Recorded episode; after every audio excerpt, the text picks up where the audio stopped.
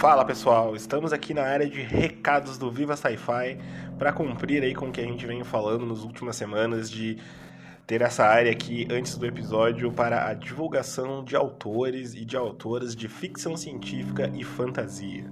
Então, lembrando a todos que estão ouvindo que sempre, agora, todos os episódios terão aqui a divulgação de pelo menos dois autores. Então, mandem um e-mail, o e-mail aí tá na descrição do episódio, mas para ir reforçando para todo mundo, vivasci-gmail.com. Manda o seu trabalho, você tem um livro publicado, pode ser só o e-book, livro físico, não, não importa. Se é de ficção científica ou fantasia, manda pra gente que a gente divulga aqui de graça para que mais gente possa conhecer o trabalho de vocês, para que a gente possa conhecer, que a comunidade da ficção científica e da fantasia brasileira continue crescendo. E para começar aqui, então, a gente está com dois livros muito bacanas, muito interessantes. Então, começamos aqui pelo livro da Júlia. Ela mandou um e-mail para nós aqui, a Júlia Raiman. Ela é uma nova autora independente e recentemente ela lançou um livro de alta fantasia chamado Ampária. A história segue a protagonista Nadine, descobrindo coisas sobre as pessoas em quem confia e fazendo algumas escolhas duvidosas. A história tem protagonismo lésbico e personagens fortes. O e-book está disponível na Amazon e no Kindle Unlimited, além do físico está disponível aí pelo site da Wiclap. O livro varia entre 362 páginas, né, o livro físico, e 347 mais ou menos no e-book. Então tá aí o Ampária, livro da Julia Raiman. Vocês encontram aí no, na Amazon. Então o link vai estar tá também na descrição do episódio. Muito bacana o livro da Júlia e agradecemos aí muito por ela ter enviado o material aqui pra gente.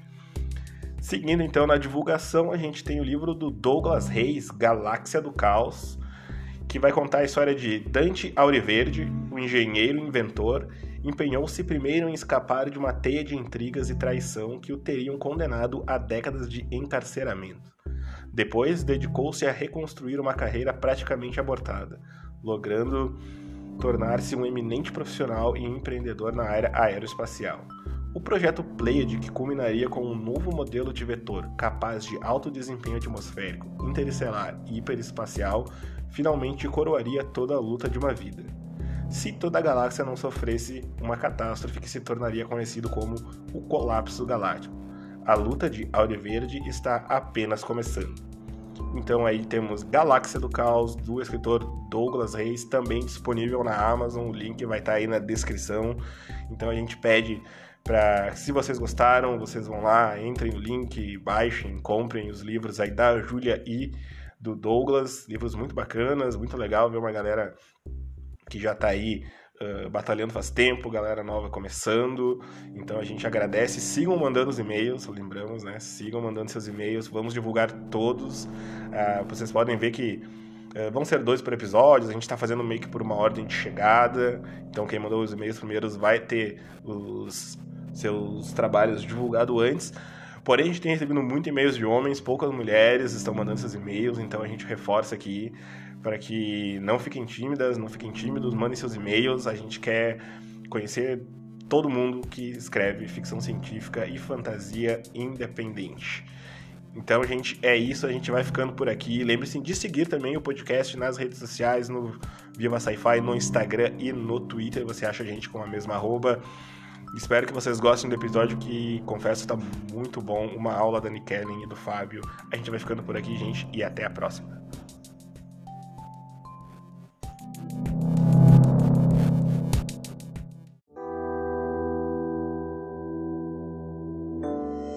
Sejam bem-vindos, ouvintes. Está no ar mais um episódio do Viva Sci-Fi, o seu podcast de ficção científica. Eu sou o Thiago Meira e hoje nós vamos gravar a parte 2 do episódio da Era de Ouro da ficção científica. A gente gravou algumas semanas atrás aí, aí a gente percebeu que, opa, de repente a gente está falando aqui de 90% de, de escritores homens, né? A gente até falou de, de umas escritoras mulheres mais pro final a gente decidiu então fazer essa parte 2 e para me ajudar aqui, eu tenho meu camarada sempre, Fábio Fernandes. Olá a todos, todas, bem-vindas, bem-vindos. Mais um programa aí. Hoje nós estamos contando com a participação especialíssima da escritora e pesquisadora Nikellen Witter. Nikellen, muito bem-vinda. Obrigado mais uma vez aí. Você já participou mais de uma vez do programa, né? Olá, gente, tudo bem? Obrigada pelo convite, Tiago. Muito bom estar aqui contigo, com, com o Fábio a gente ter uma conversa sobre ficção científica. Bacana, bacana. Bom, então a gente vai voltar né, lá para o período da Era de Ouro da, da ficção científica e contextualizando né, para o pessoal que ainda não ouviu a primeira parte, acho que é legal ouvir aquela primeira parte e depois voltar aqui, mas não deixem de voltar nesse episódio. É, até também para contextualizar a Nikellen, né, que a gente fez um episódio, né, a gente fez uma longa caminhada aí pelos pelo século XX, falamos de Wave, da Era de Ouro, das revistas pulp, né? Vamos fazendo essa, essa andada, né, pelo, pelo século XX. E aí, quando a gente estava gravando esse episódio, né, da Era de Ouro, aí o livro que eu usei, né, como base foi o livro do Adam Roberts, né, a verdadeira história da ficção científica. Uhum. E aí já, já viu me alertado de alguns errinhos, algumas equívocos, talvez, né, a Clau, né, a Clau Fusco falou isso quando ela me indicou o livro. E nesse capítulo realmente estava dando uma revisada e ele não cita nenhuma escritora mulher. Né? Então a gente estava gravando episódios, também surgiu no meio do episódio essa, essa, essa questão. E aí queria saber, Nikellen, uh, a quem interessa né, o apagamento dessas escritoras de ficção científica do período. Não só de ficção científica, né, na literatura de um modo geral, mas como a gente está aqui recortando né, para a ficção científica, né, o, o, o que acontece, né, tanto nesse período como acontece depois também, de das mulheres sempre serem deixadas mais para o lado. Né? A gente está falando de uma disputa que é uma disputa de gênero, e toda disputa de gênero é uma disputa de poder. Então, quando você apaga uh, alguém ou algum grupo, você está organizando para manter o poder dentro de uma determinada área de atuação. É, nesse sentido, a literatura não foi diferente, e nem a literatura de ficção científica foi diferente do resto do mundo, do resto da sociedade. É, você vai atuar no sentido de uh, trabalhar. Eu até nem. Assim, às vezes, quando a gente fala de apagamento, uh, algumas pessoas têm a impressão que se sentou numa sala e se decidiu isso. Não é tão simples assim. A gente tem uma longa história né, e que organiza uh, o poder a partir de formas masculinas. Uh, algumas historiadoras até mesmo dizem que a palavra poder não é pensada fora do masculino, desde a sua concepção, da sua conceitualização. Uh, e o, muito do trabalho é mostrar que as mulheres também tinham né, algum poder ou outras formas de poder. Mas na literatura, esse poder se vai traduzir em publicação. Esse poder se vai traduzir em crítica, esse poder vai se traduzir em cânone, e esse poder vai se traduzir principalmente na lembrança, né, na memória. E aí o apagamento interessa, né? interessa porque você não vai encontrar aí as mulheres lá na lista dos mais vendidos ou na lista dos 100 melhores, porque se organizou todo um pensamento social para esquecer que elas estavam ali. Né? É, há alguns anos, uma editora, é, uma livraria editora abriu eh, na Espanha apenas para republicar autoras que haviam sido esquecidas, ou seja, eh, cujos livros ficaram nas prateleiras. Uh, isso é uma coisa muito interessante e, e, estranha, porque quando a gente estuda a história da leitura, a gente sabe que as mulheres são, em geral, uh, mais leitoras do que os homens. Mas aí também tem a questão de nicho, né? Se constitui a ideia de que as mulheres vão ler, então, mais uh, histórias românticas, uh, que sejam menos de, né, de. que não sejam de difícil compreensão. E aí se cria toda uma aula em cima da ficção científica, né, de que a ficção científica é, portanto, uh, essa literatura altamente especializada, de difícil compreensão e que a mente das mulheres não consegue abarcar. Não consegue abarcar. Então, se você não tem leitoras, você também vai ter poucas escritoras. E aí nós temos uma, uma contínua né, uh, organização de falácias para apagar essas mulheres, mesmo que durante né, o que a gente pode chamar de era de ouro da, da, da ficção científica, elas tenham abocanhado uma boa quantidade de prêmios na área. Por outro lado, né, muitas dessas mulheres acabavam sendo uh, sugestionadas pelo próprio mercado, pelas próprias editoras, a uh, publicarem com pseudônimos ou publicarem com uh, iniciais dos seus nomes, por quê? Porque se ficasse reconhecido que se tratava de uma mulher, ela não ganharia os leitores homens, que eram, portanto, a maior parte né, do nicho de leitores de ficção científica, de acordo com né, é, essas editorias e essas pesquisas. É, eu sou de uma turma que leu ficção científica desde muito jovem, né?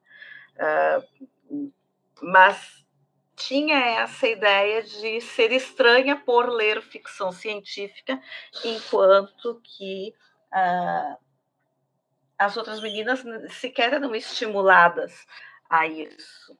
Não havia esse eh, nem esse incentivo, né? Muitas foram descobrir ficção científica aí mais velhas uh, ou por influência paterna por conta né, desse, dessas limitações. É, e até é, engraçado que tu tocou no, na, na questão do cânone, né? Daí a gente uhum. quem, quem institui o cânone também, né? Já é outra questão de poder, né? Como tu falou. E tem pelo menos dois nomes, né? Que a gente falou em mais de um episódio nessa caminhada do século XX, né, Fábio? Que foi do, do, do Campbell e do Isaac Asimov, né? Uhum. Então, tem, tem no período ali, né? Dois nomes extremamente peso que praticamente, não vou dizer dominam, mas que quando se falam tanto na época quanto hoje de ficção científica, vão lembrar dos dois, né? Uhum. Tempo como Asimov como como escritor, né? Então tu tem duas figuras ali que abocanharam uh, publicações, que fizeram inúmeras publicações, prêmios.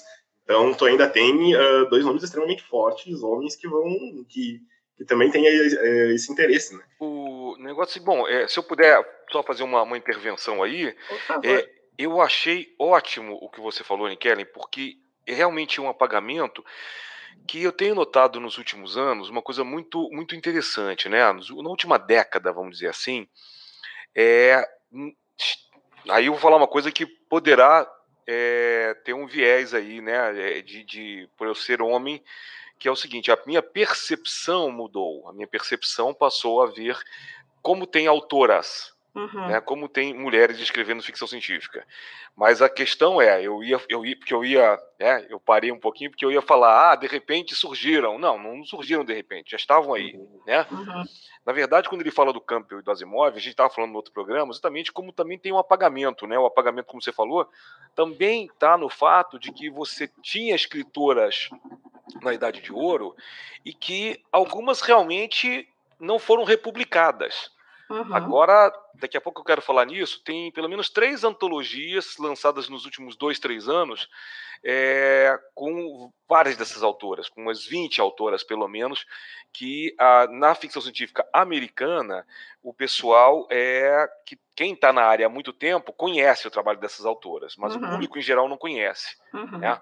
E aí, quando você fala no Asimov e tudo mais, é, é eu falei para ele né, no, no programa passado. Asimov, é, quando ele fez Centenário, todo mundo escreveu, aqui e lá fora, escreveram um artigo sobre o Centenário do Asimov. Mas aqui no Brasil, é, eu vi até mesmo a, é, é, autoras escreverem elogiando Asimov e não citando o fato de que ele era assediador. Uhum. Enquanto nos Estados Unidos todo mundo falou sobre isso. Todo mundo uhum. ah, ok, centenário do Asimov, legal, vamos reler Asimov, mas vamos lembrar é, quem ele era também como pessoa e a misoginia que fica evidente nos livros dele, né? Uhum. A personagem da Susan Calvin, né? É, é, é, uma, ela é muito maltratada pelo próprio Asimov, né? Uhum. E aí, é... mas o interessante é assim, nos, na última década o que eu percebi é que agora a, as mulheres entraram para os prêmios, né? A premiação, a, a Nora Jameson ter ganho a, a trilogia, né? The Broken Earth ter ganho os três livros terem ganho o Hugo é uma coisa uhum. inédita, uhum. né? Sim. E, e, que, e assim, isso, isso, isso mostra para todo mundo, né? Mostra principalmente para os homens, talvez que os homens precisem ver isso, que não dá para ficar mais o tempo todo falando só de Asimov, né? Há muito tempo já não dá.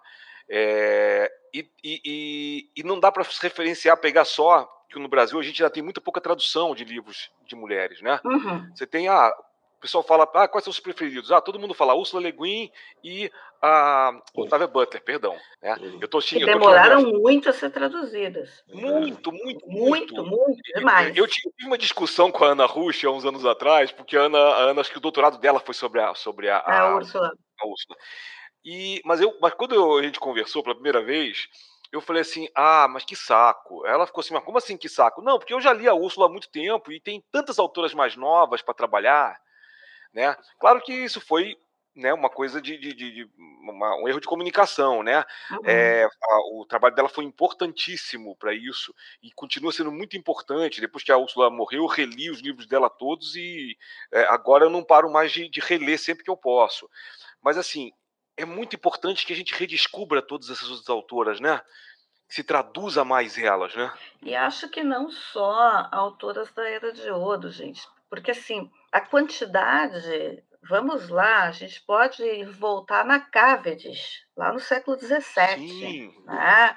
e a recém que se está fazendo estudos sobre a Cavendish, que também não tinha sido traduzida para o português. Exato. Né? Então, assim, o atraso de três séculos, pouca coisa, né? ninguém notou.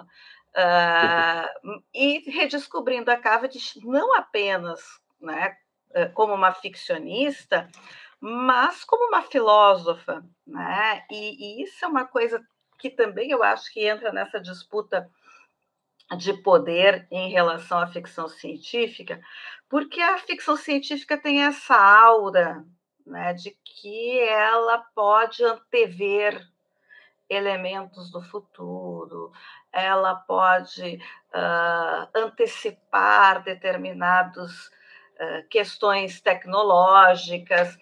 Embora eu acho que dê para discutir até mesmo o que, que é, né, uh, o que, que a gente pode considerar ficção científica nesse sentido. Depois eu falo disso.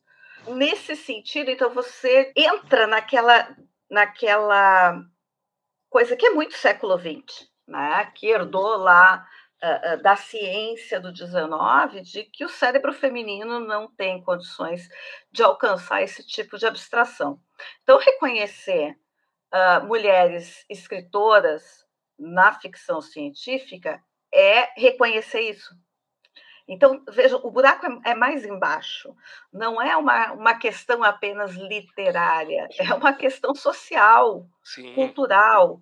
Né? Se eu reconhecer que mulheres antecipam, anteveem, imaginam uh, coisas que podem chegar ao futuro, nossa, então o que, que a gente faz? Né? Cite uma autora de ficção científica, Mary Shelley, e aí a gente não precisa mais falar disso. Não, não é bem assim. Né? E eu, eu sempre brigo com isso. Tem duas coisas que eu não gosto quando se fala uh, de mulheres em qualquer área. Uh, um é quando me citam uma. Eu digo, essa é a exceção que confirma a regra né? Você está falando de uma. Outra coisa que eu não gosto é quando me citam listas que têm nomes, mas não tem nenhuma profundidade nessa lista. Ou seja, você não leu o texto, você não conhece essa autora, você não sabe do que, que ela tratou, você não tem. Para isso a gente precisa ler as mulheres. Né, ler o que é que elas ah, pensaram, elaboraram, construíram, e tem coisas muito ricas, e essa diferenciação, né, que é, que é, que é muito estadunidense, inclusive, de hard science fiction, uh, soft science fiction, uh, do tipo, né? Então, assim, se não tiver física uh, num nível, né, que apenas doutores em física vão compreender, não é hard ficção científica. E aí eu puxo a, a historiadora, né, gente? humanas também é ciência. Tá? E quando se imagina o futuro, não são apenas os elementos tecnológicos que constituem esse futuro. Né? É um futuro que envolve o social, que envolve a estrutura, que envolve como, como os humanos se relacionam dentro dessa estrutura. E isso também é ficção científica. Isso também é uma imaginação. E aí, o que, por exemplo, para mim, depõe muito contra algumas ficções científicas de cânones, né, de, de autores canônicos, como o próprio Asimov, que consegue viajar 4 mil anos no futuro, consegue sair do tempo, mas não consegue imaginar uma mulher diferente das mulheres do próprio tempo dele se isso não é uma limitação. Pois é, não, e, não, e tem uma coisa interessante que você falou agora. Eu, quando você começou a falar, eu pensei, caramba, realmente faz todo sentido que a divisão que existiu, hoje em dia a gente quase não fala mais disso, né? A divisão entre hard e soft uhum. science fiction, tenha sido muito feita também como parte desse, dessa estratégia de apagamento, né? Então, quer dizer, uhum. o, eu, eu, trabalhei muitos anos com é, numa faculdade com pessoal de ciências exatas. E primeiro que é, eles têm muito pouca, no Brasil, né? Tem muito pouca leitura de ficção científica. E quando tem, é a ficção hard. E, e claro, e é de autores homens. Né? Uhum. Né? E desconhecem autoras. Muitos não, não, não, nem relacionam a questão da Mary Shelley e do Frankenstein com, com ficção científica e não sabem nem quem foi Margaret Cavendish. Né? Uhum. É, que felizmente, felizmente agora a editora Plutão tem né, a edição do Mundo Resplandecente. Né? Uhum. E é, mas, é, mas é impressionante isso, porque o que você falou. Alguns anos atrás, um amigo meu, José Fernandes, lá do, do CLFC do Rio de Janeiro, uhum. me doou a, toda a coleção dele de, de, revistas de ficção científica, muita coisa dos anos 50 e 60. E aí é, eu fui, é, levei para casa tal, e fui é, meio que dar uma catalogada. E olha, é impressionante a quantidade de autoras nessas revistas dos anos 50 e 60. Não é só uma autora por revista. Uhum. Né? Você tem duas, três, quatro, e tem certas edições que tem quase paridade de, de, de gênero né, no, no, na coisa. Mas, e, de novo, autoras, eu estou aqui elencando alguns nomes, por exemplo, é, Mildred Klingerman, que só recentemente foi republicada, né, ela escreveu apenas é, contos e teve duas coletâneas. É, o, o, filho dela fez agora acho que um crowdfunding um tempo atrás e lançou uma coletânea em 2017 chamada The Klingerman Files. E, e ela, ela foi muito celebrada nos anos 50 e 60.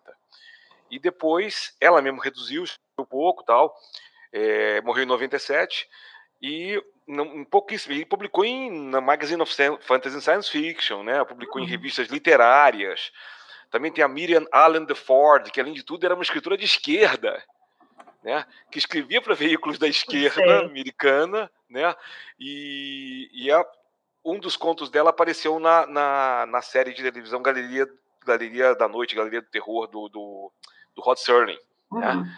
E, e, são autoras que o Brasil desconhece, né? Ninguém sabe Sim. quem foram essas autoras. E assim, é, é, mesmo eu que sou homem, e desculpa, todas, todas essas expressões que eu estou usando aqui acabam talvez traindo um machismo é, estrutural, pelo menos. Uhum. E eu tenho tentado corrigir isso. E é interessante porque nos últimos anos eu tenho lido muito mais autoras recentes, né? E o, o, meu saldo é muito positivo. Eu não, não, não, sinto falta de ler autores homens. Né? Porque, como você falou, não faz diferença hard ou soft, não faz diferença o tipo de ciência. É, fazem ficção científica, trabalham com o fator humano de uma maneira que eu acho muito mais é, interessante que o homem, de modo geral. Eu acho que o homem já leva é, é, aquela coisa do take for granted, né? O homem já ah, eu estou falando de, disso aqui, da ciência, eu não preciso falar de, de, de, comportamento humano. Mesmo os homens mais recentes, né? Você falou do Asimov, mas a gente pega. Eu tava, hoje estava lembrando aqui do Dan Simmons, que é o autor que fez aquele livro The Terror, né? Que virou uhum. série de televisão.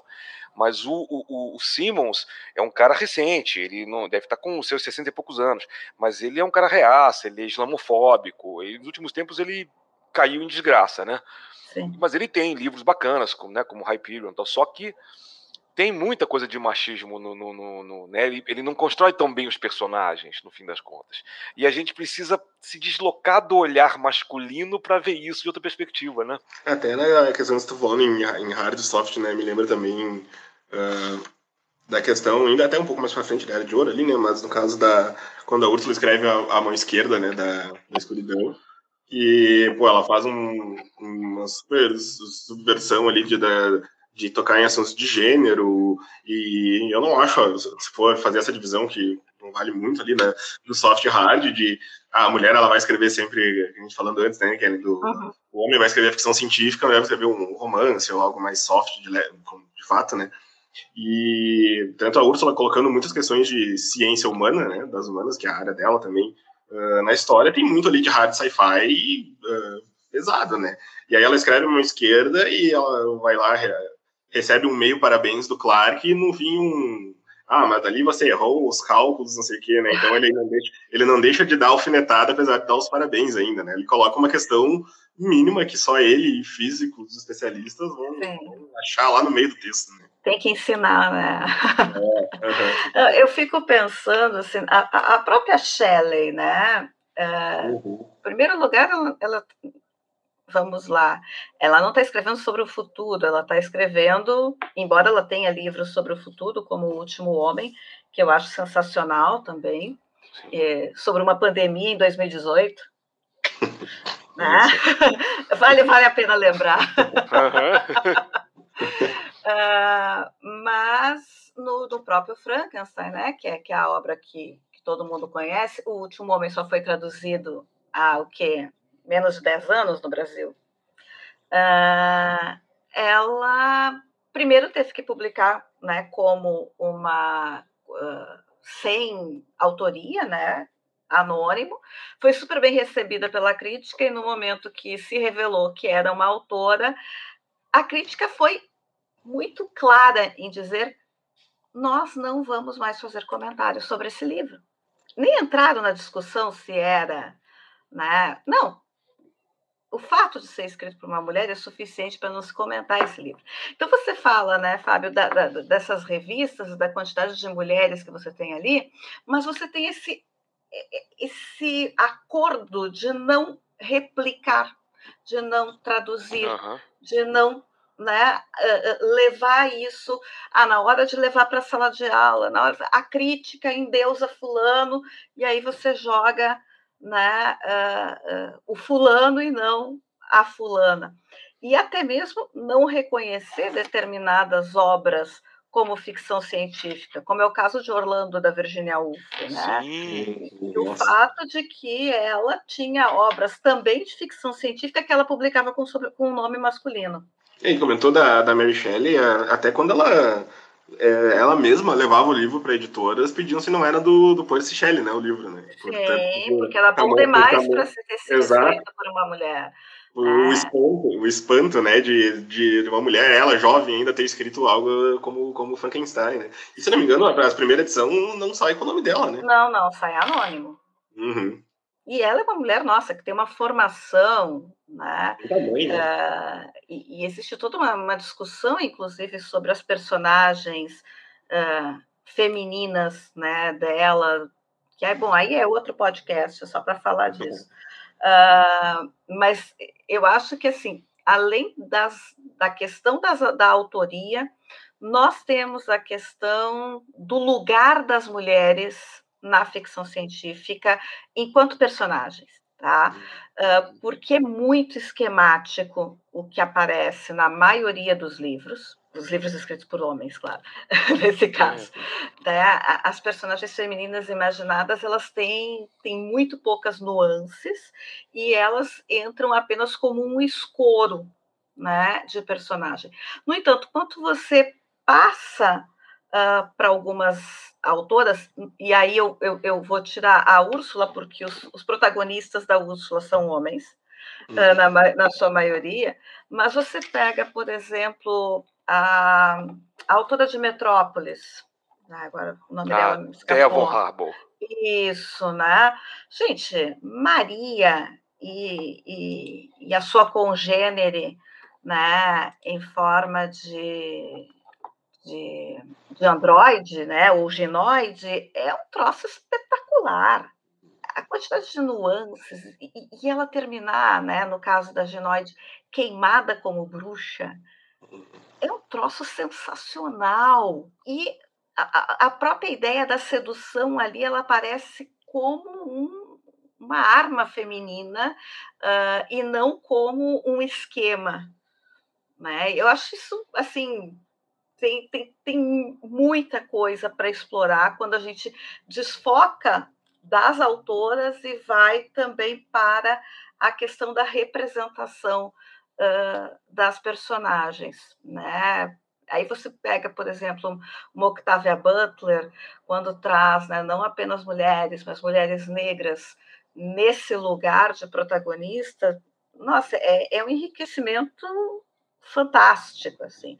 Não precisa ter um mundo só de mulheres, como faz a Cavendish, como fazem né, a, a Gilmore e, e, e tantas outras uh, autoras, mas é, é muito interessante a gente olhar.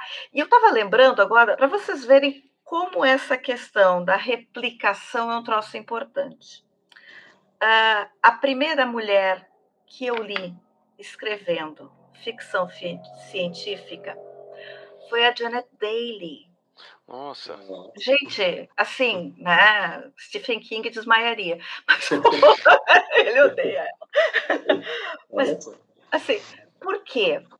Porque quando se traduziu ficção científica no Brasil, uh, os livros que se traduziu, se traduziu assim, não, aqui tu tem uma ficção científica escrita por mulher, vamos escolher uma que tem um romance e vamos escrever uma que tem uma, uma autora que mulheres leiam.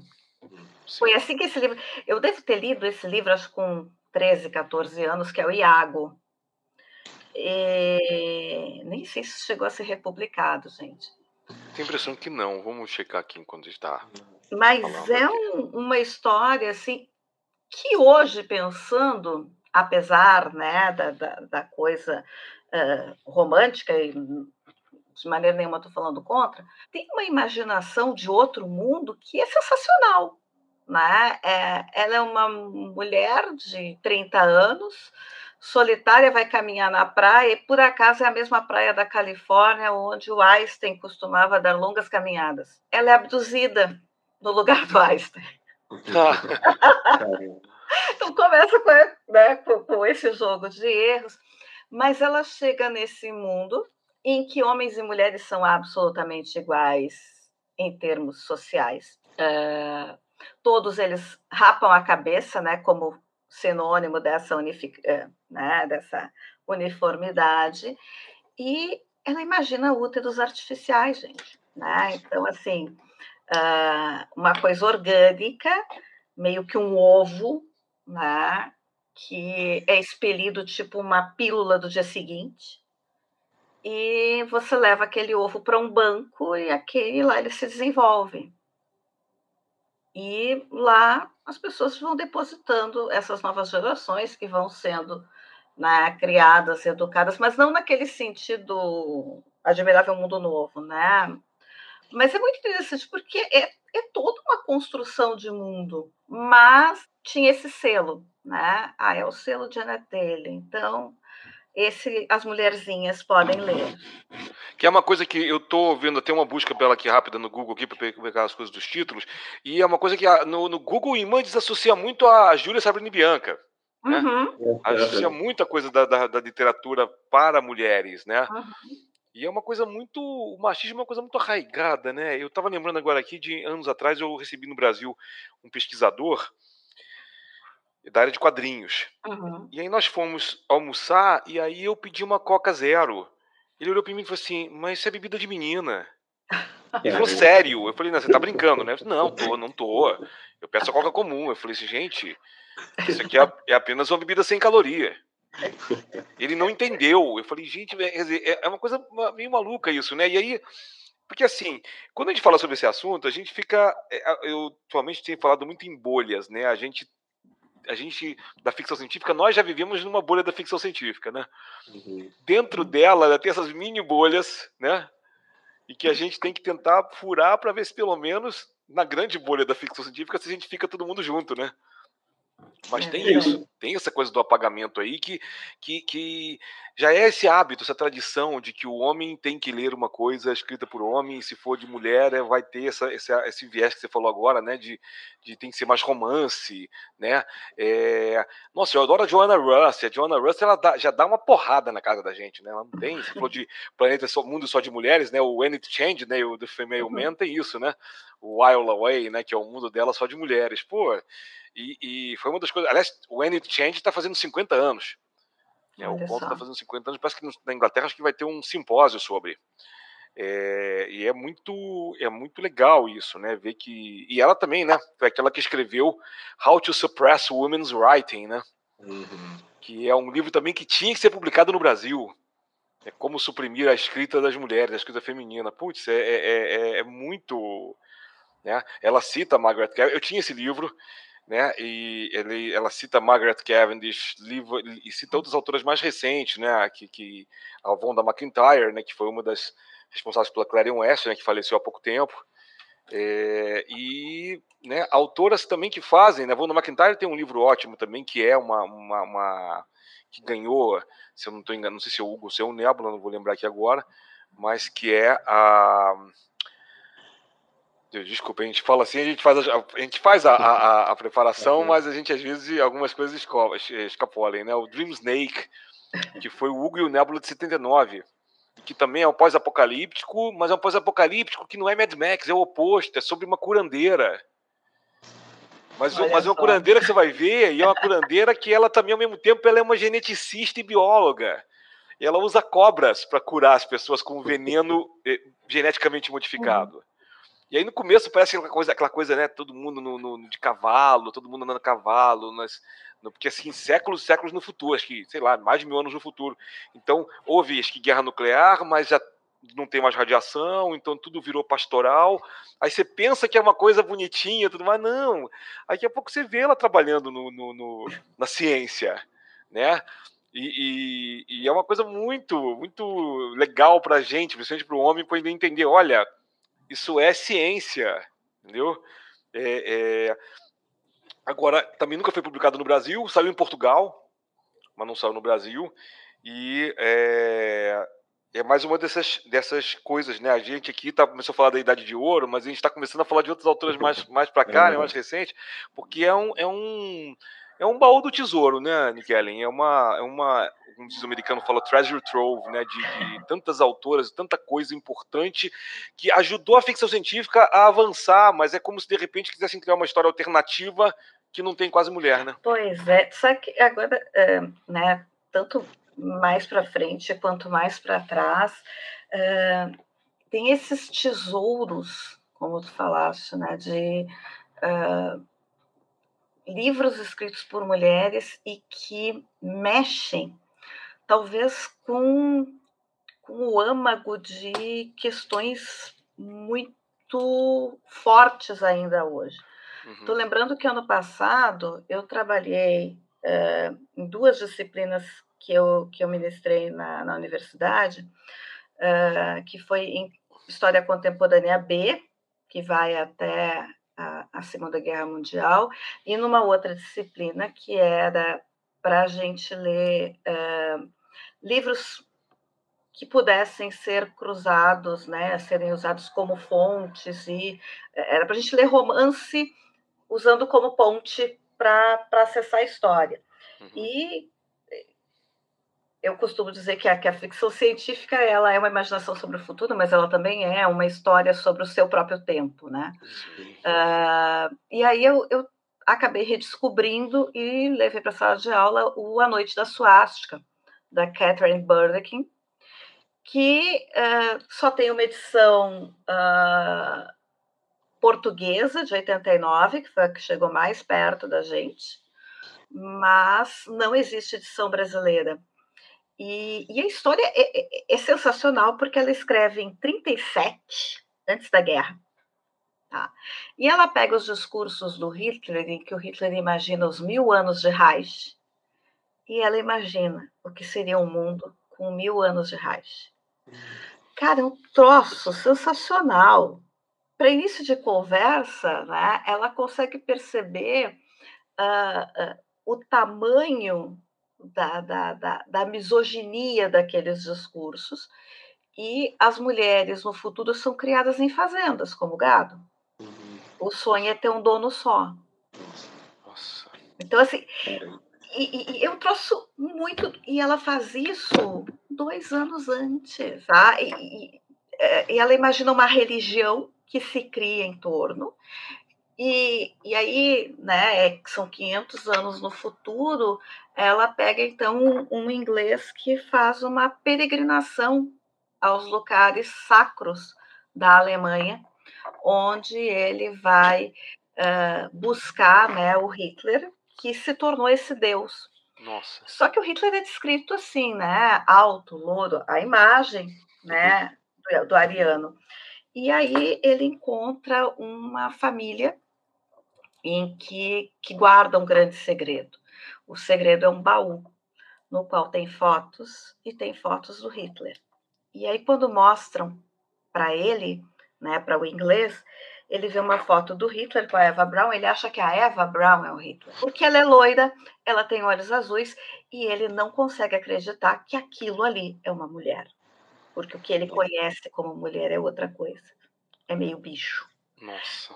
Gente, vocês não imaginam assim, o impacto disso na sala de aula, né? Porque os alunos ficam, nossa, que loucura isso! Pois é, né? Aí você pega um livro desses que está falando dos perigos do fascismo, do discurso uh, misógino, uh, da, dos perigos né, de, do poder centrado na raça, e ninguém fala. Foi como se o livro não existisse. E aí, acho que para a gente indo mais para uns finalmente aqui da nossa conversa, eu queria que tu falasse ali, Fábio tinha comentado umas antologias, né? Pois é, não, é, é aqui a gente tinha, né, começou a fazer umas pesquisas e existem, a, a, como eu falei agora há pouco, muitas revistas né? Revistas também que já não existe mais, a Galaxy, né, do Frederick Pohl, todas, todas são, são eram editores homens, tirando a Judith Merrill, que, que, foi casada com o Paul também, que foi uma grande autora e editora, né? E que foi, é, inclusive, acho que foi a primeira pessoa a falar publicamente da, da do assédio do Asimov, inclusive. Uhum. É, a Meryl, ela vai ser uma grande responsável também já desde, desde o começo por é, levantar né, a questão das autoras esquecidas. E é, de dois anos para cá, é, foram lançadas duas antologias, é, mas muito que, que, uma coisa meio maluca que é um, é um autor homem que é, edita essas duas, a Rediscovery, volume 1 e volume 2, uhum. que é o Gideon Marcos, é, e as autoras, é, eu vou falar rapidamente aqui um pouco, né? O, ela, o primeiro volume. O primeiro volume é de 1958 a 63. Aí depois ele fez o volume 2, é, é, foi lançado no começo desse ano agora, que é, é de 53 a 57. Ele recua um pouco mais. Não sei se vai ter um volume 3 mas é, muitas autoras que algumas até são conhecidas aqui, conhecidas, que eu sei que a Nick conhece, mas que não, não sei se nem se foram publicadas no Brasil, como a Catherine McLean, a Carol M. Schwiller, né, a Miriam Allen Ford, que eu citei agora há pouco, a Lee Brackett, que a gente conhece muito porque ela não publicou nada no Brasil, mas ela foi a roteirista do primeiro tratamento do Império Contra-Ataca, né, uhum. um grande roteirista também de, de, de Hollywood, né, uhum. e uh, os outros volumes você tem é, Judith Merrill mesmo, Pauline Ashwell, é, são autoras que são é, é, Kit Reed, Kit Reed morreu há pouco tempo, né, foi uma autora que começou naquela época e morreu, acho que há dois, três anos atrás. Então você tem uma quantidade imensa de autoras que ah, foram autoras muito importantes, mas é como a Nikellen falou, né? Ah, tá, você pode ser publicada, mas você não vai ser muito comentada, você não vai ser resenhada, né? Uhum. Eu desconheço se na época fizeram resenhas e, e, e se as resenhas foram positivas, negativas, ou talvez o mais provável que não tenha havido muita resenha das autoras, né?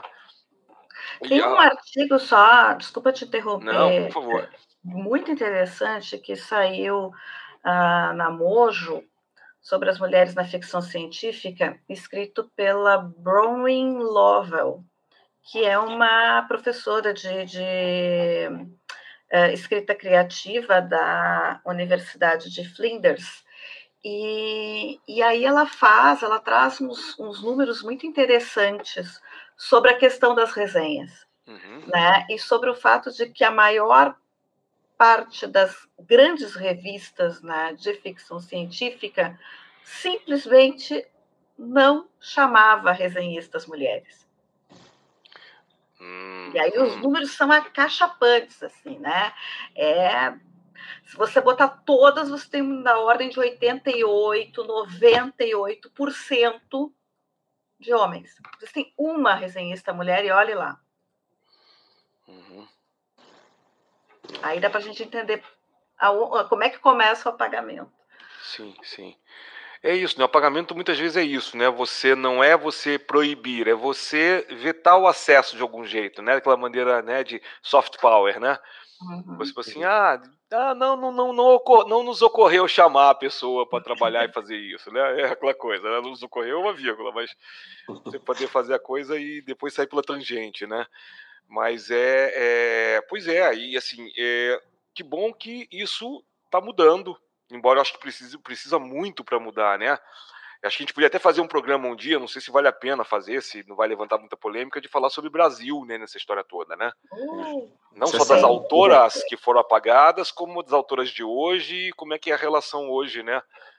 Tanto no mercado como no fandom, né? Seria interessante a gente poder dar um follow-up para isso futuramente. O que, que vocês acham? Só poder pensar em gente como Emília Freitas, e a Diná Silveira de Queiroz já é uma necessidade. Era uma coisa que eu ia, que eu ia comentar, né? Então já vou fazendo uh, um gancho que vendo agora, uh, falando do atual, assim, uh, na semana passada, né? A gente aqui no podcast fez uma, abriu aqui uma campanha ali, né? De, de escritores de ficção científica e fantasia mandarem seus trabalhos por e-mail para gente, que a gente vai divulgar gratuitamente para o pessoal que ouve, uh, para a galera ir se conhecendo também, né? E, e aí uma coisa que eu achei muito interessante é que pessoas, ah, muita gente começou a seguir o podcast, e aí eu fui vendo e como a comunidade de uh, escritores tem, é, ela está muito uh, grande entre mulheres, uh, mas também grande entre o pessoal não binário. Né? Então uhum. eu vi muita gente colocando os pronomes nas, na, nas bio do Twitter, do Instagram, muitos escritores, escritoras publicando seus livros independentes, mas ao mesmo tempo dos e-mails que eu recebi, eu estava eu tava vendo que ainda é majoritariamente de homens. Então, uhum. de 20 e-mails foram 14 de, de homens, por exemplo, 15, né? Então, ao mesmo tempo que a, que a comunidade está grande, parece que ainda tem essa timidez, talvez, né? Que seguiram, viram o post, curtiram, retweetaram, mas não mandaram seus trabalhos. Né? Então é, é até algo que eu estava pensando, até tipo, a gente tinha colocado para fazer em ordem, em ordem de quem mandou os seus e-mails primeiro, mas já estava pensando em fazer alternativo, pegar um homem e uma mulher. Sim, sim, acho pra, importante. Pra, e, e, não e falar, né? né? E, e, pedir novamente para vocês que estão ouvindo para a gente, por favor, mandem, uhum. mandem. Autoras, mandem. Autores não binários, mandem seus trabalhos. A gente quer ler, a gente quer saber, a gente quer propagar. Exato. E até daí acho que agora para fechar o podcast para não, não se estender muito, a gente comentou da Dinar, né? Eu acho que isso é, é, legal que como isso aconteceu muito no Brasil também, né? O Brasil não está fora do, do, mundo da sociedade, né? Mas como com a com a Dinar tem até uh, mesmo que um pouco timidamente, talvez, essa recuperação do trabalho dela, né? Tem uh, editoras novas publicando a Dinar, né? E a Dinar era uma mulher que ela batia de frente, né? Nessa época de de seus livros serem distribuídos para a comunidade, de terem fácil, de fácil acesso, né? Que talvez seja até um, um motivo de uma mulher uh, muito forte, muito de opinião naquele período se batendo de frente mesmo, né? Com, com é, pessoal, uma autora que se dizia claramente feminista, né? Uhum. Ela fez uma, um, um discurso uh, bastante ousado na Academia Brasileira de Letras e muita gente uhum. diz que foi por isso que ela nunca entrou né, apesar de ter sido uma das autoras mais vendidas no seu período, né? De ter alguns livros que foram verdadeiros best-sellers, né? Floradas na Serra, por exemplo, foi um, um arrasa quarteirão.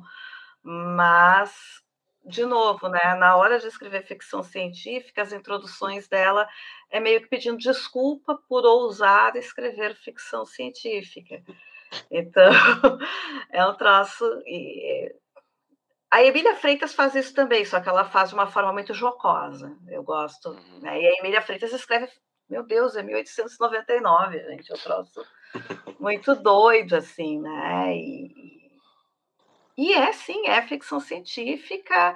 Ah, mas é fantasia. Não, ela não trata como fantasia. Ela traz coisas como hipnose, ela traz uhum. coisas como buraco de minhoca, né? Que não vai ter esse nome, mas que ela acha possível e imagina e usa isso e conecta com lendas que tem no Brasil inteiro, que é né, a figura da mulher encantada nas furnas, que é uma coisa que a gente uh, herda né, das nossas heranças uh, lusófonas uh, e até mesmo árabes, né, que vem uhum. via Península Ibérica. Então, nossa, a gente tem mais que redescobrir essas mulheres no Brasil também e, e, e ler as atuais, que nós também tem muitas. É, então, eu queria te agradecer de novo por ter aceito o convite aqui de participar com a gente. Né? Eu digo que sempre que a gente precisar, o teu nome tá, tá sempre eh, rondando aqui na, na, nas nossas pautas, a gente vai voltar a convidar outras vezes.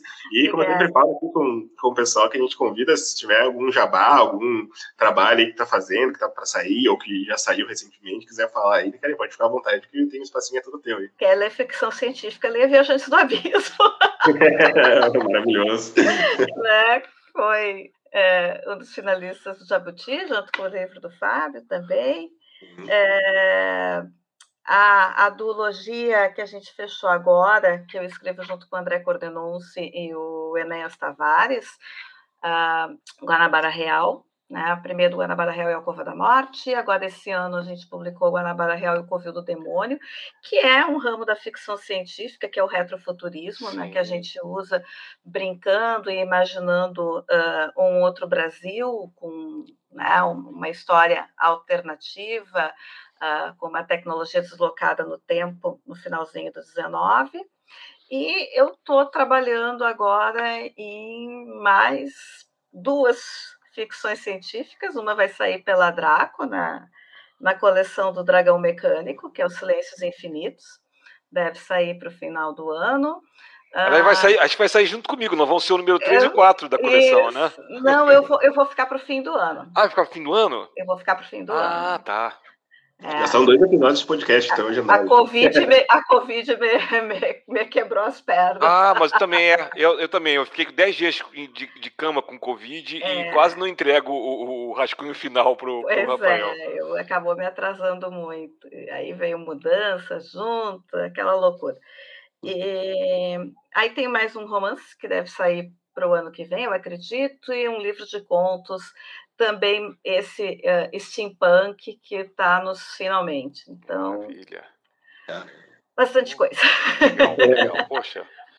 Convidado para voltar com, com todos eles, né? Por favor, tá isso, então, quer falar. Obrigada. Não, tem que voltar e falar mais. Obrigada. Tá? Obrigada, valeu. Uh, e Fábio também, se tiver o teu jabazinho aí, sei que sábado tá, tá engatilhado. Né?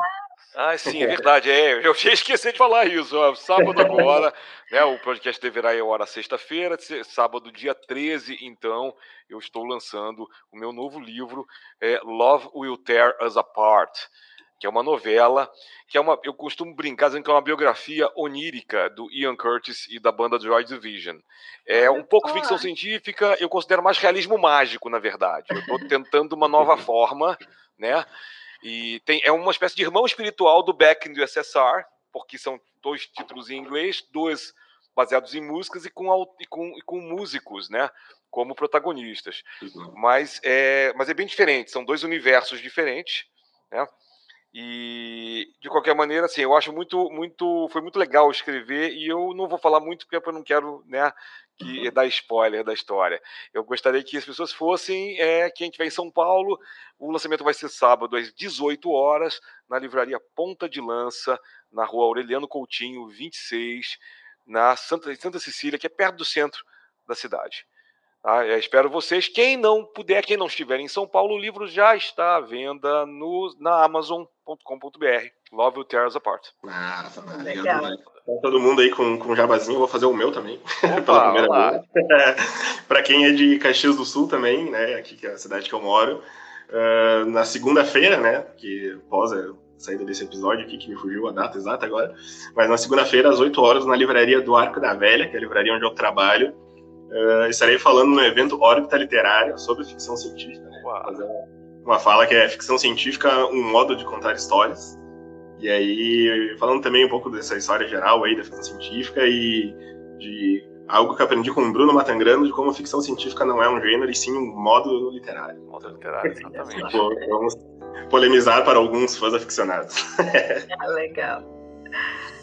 Bom, gente, então era isso. A gente vai ficando por aqui. Espero que vocês tenham gostado do episódio. Quem gostou aí, comenta no Instagram e no Twitter, aí no, no na postagem do, desse episódio aí. Uh, marca a gente, comenta se achou legal, se não achou, faltou alguma coisa ou não faltou. E a gente vai ficando por aqui. Espero vocês na semana que vem. E lembrem-se, assistam sci-fi, leiam sci-fi e vivam sci-fi. Valeu! Valeu! Valeu, tchau, tchau. Leiam mulheres.